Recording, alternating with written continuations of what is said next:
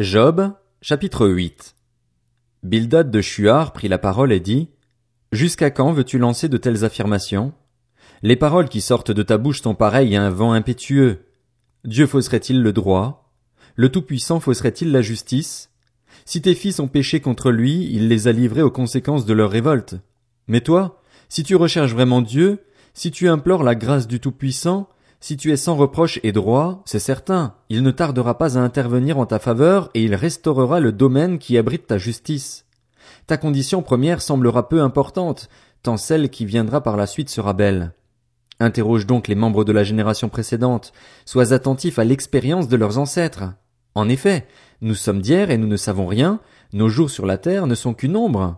Eux, ne t'instruiront-ils pas? Certainement, ils te le diront, ils tireront de leur expérience ces propos. Le papyrus pousse-t-il sans marais?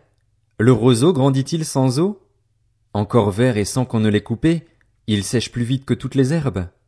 Voilà ce qui arrive à tous ceux qui oublient Dieu, et l'espérance de l'impie s'évanouira. Ses certitudes sont fragiles, sa sécurité n'est qu'une toile d'araignée. Il s'appuie sur sa maison, mais elle n'est pas solide.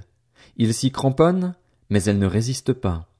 Rempli de sève en plein soleil, il développe ses rameaux sur son jardin, ses racines s'entrelacent dans un tas de cailloux, il scrute le creux des pierres. Si on l'arrache de l'endroit qu'il occupait, celui-ci le renie. Je ne t'ai jamais vu. Voilà tout le bonheur que lui procure sa conduite. Puis, sur le même sol, d'autres surgissent après lui.